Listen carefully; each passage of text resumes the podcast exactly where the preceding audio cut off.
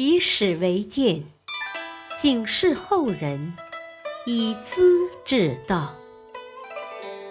品读《资治通鉴》，启迪心智。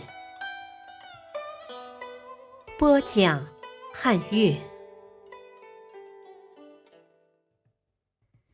第十五集：李斯临行探黄犬，指鹿为马是赵高。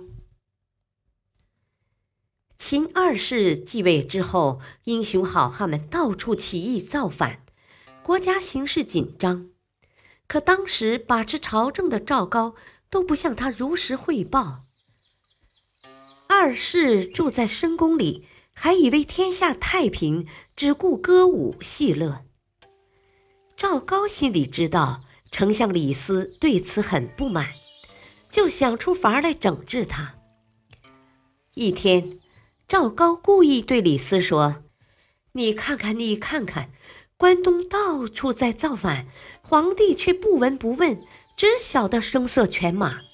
我本想劝导。”又怕他听不进，丞相，你是当朝的柱石，深受皇帝的尊重，保管一说就听。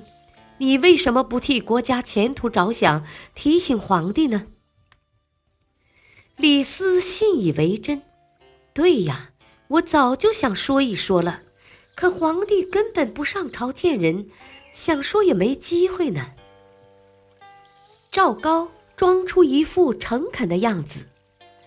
丞相能够这样关心国家，是百姓的福气。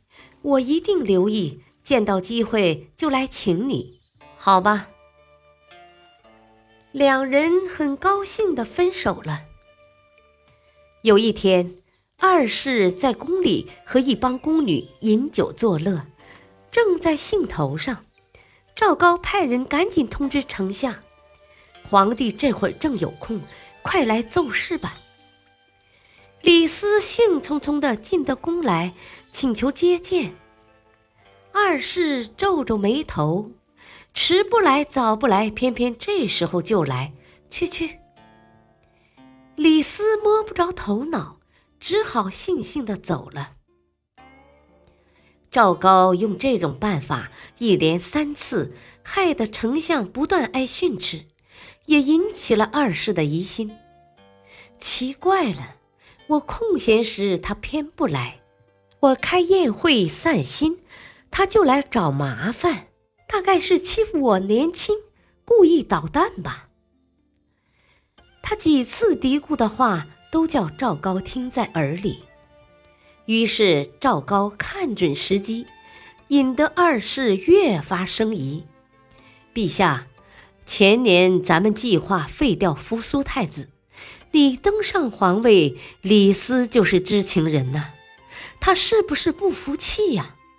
何况他又没得到封王分地的好处，能满意吗？二世头一次听到这种话，大吃一惊，问道：“丞相到底要怎样？”陛下要是不问，我可不敢说呢。既然问到了，我就直说吧。赵高靠近二世，显得很严肃。陛下大概还不清楚，大道陈胜那一伙人都是丞相的同乡呢。三川太守李由是丞相的大儿子，陈胜经过三川，那李由根本不抵抗。听说他们还有书信来往呢。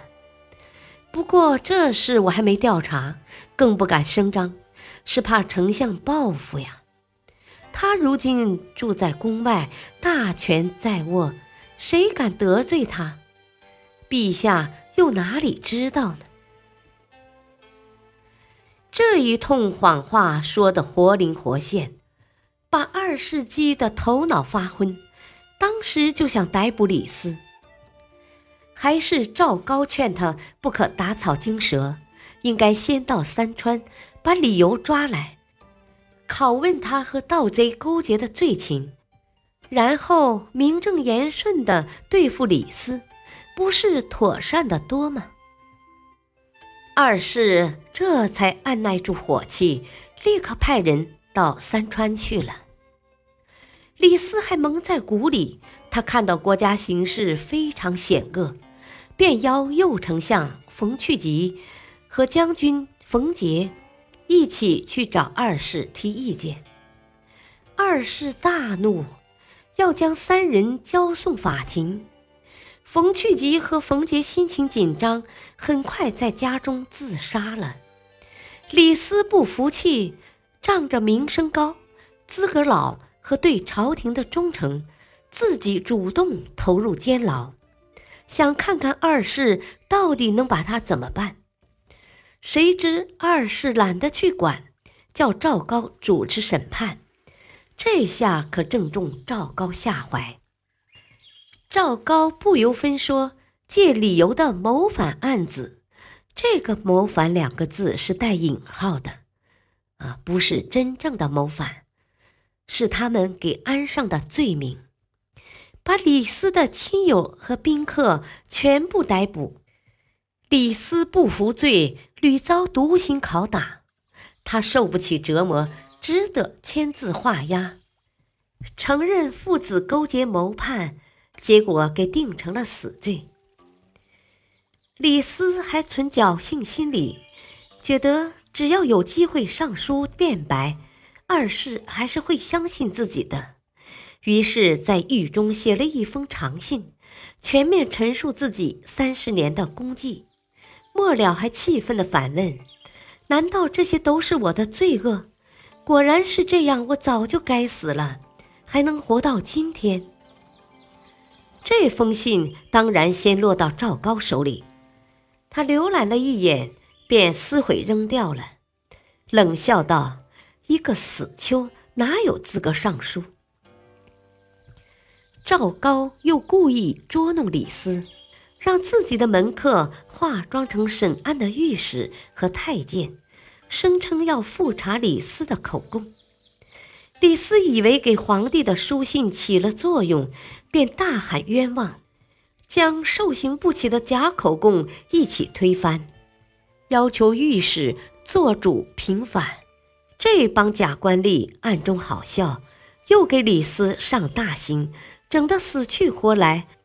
李斯只好重新服罪。这一服罪可不得了。过了些日子，皇帝真的派人来复查了。李斯害怕这又是赵高的把戏，哪里还敢翻供？案情就这么定下了。报到二世面前，他信以为真，十分感激赵高。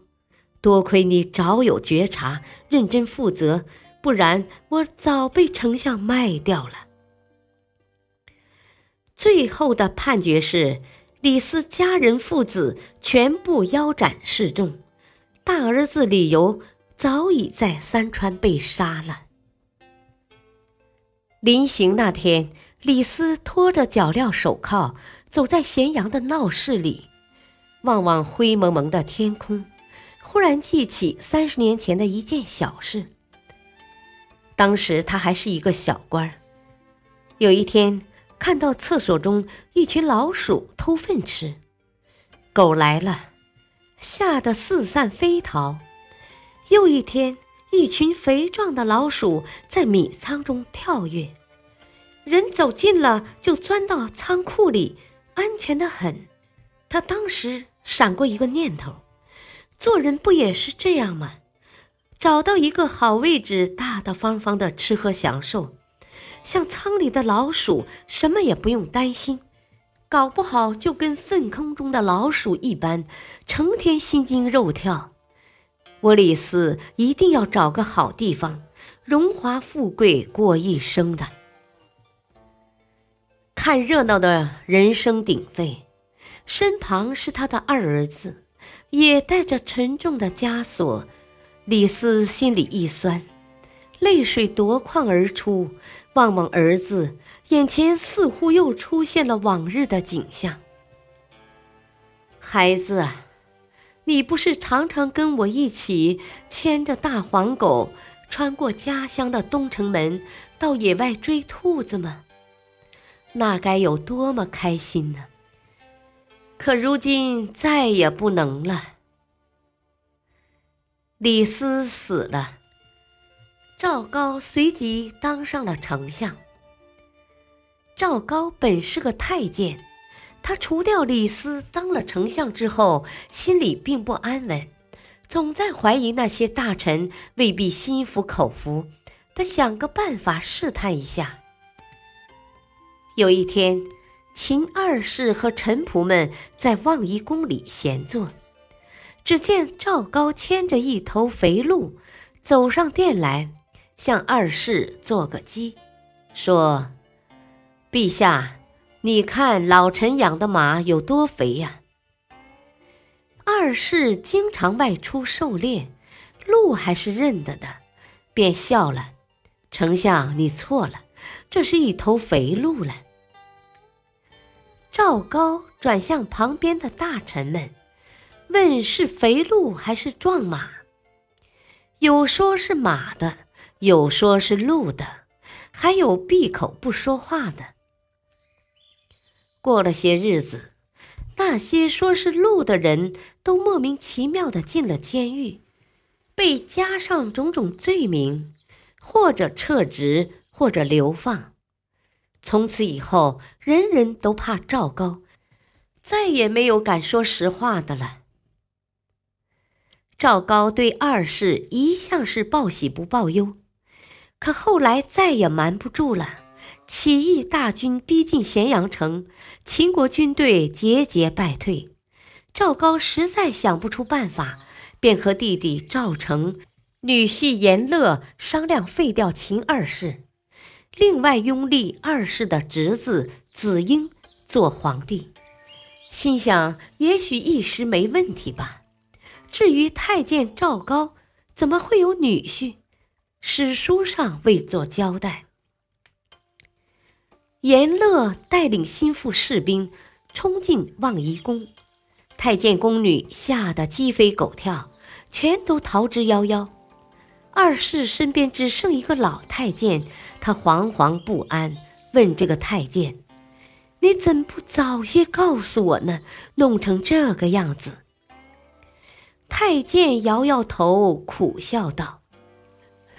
幸亏我没早些告诉你，才保住这条老命呢。陛下几时听得进真实的情况呀？严乐要二世自杀，二世央求道：“我见见丞相可以吗？”不行，给我一个郡，去当个小国王可以吗？不行。做个万户侯行吗？不行。带上妻子儿女当老百姓，吃的穿的都像那些流放的公子一样，总该行吧？二世上台后，曾把自己的一些兄弟姊妹统统流放到边远地方，只供给他们一些保命的生活费用。严乐早就不耐烦了，厉声喝道：“我受丞相的命令，替天下百姓来向你问罪，还是放明白点为好。”他挥挥手，要部下动刀子。二世自知无路可走，好不情愿地抽出佩剑，向脖子里一抹，死了。赵高把子婴该得的皇帝称号降为秦王，至于叛乱的关东六国，让他们各自独立算了。谁知子婴早就恨透了赵高，用计把赵高骗到宗庙，一顿乱刀剁成肉泥，总算给先人报了仇。可这时秦国已是朝不保夕了。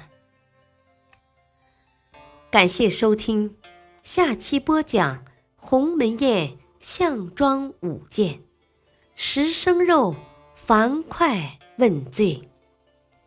敬请收听，再会。